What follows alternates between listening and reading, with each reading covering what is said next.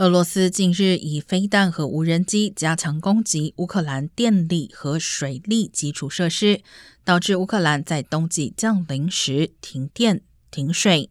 乌克兰总统泽连斯基本周稍早表示，俄罗斯已经摧毁了乌国大约三分之一的发电厂，可能引发民众逃向欧盟国家的新一波出走潮。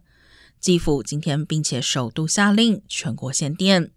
联合国表示，约为战前乌克兰人口百分之十九的七百七十万人，于二月二十四号俄国入侵后逃离家园。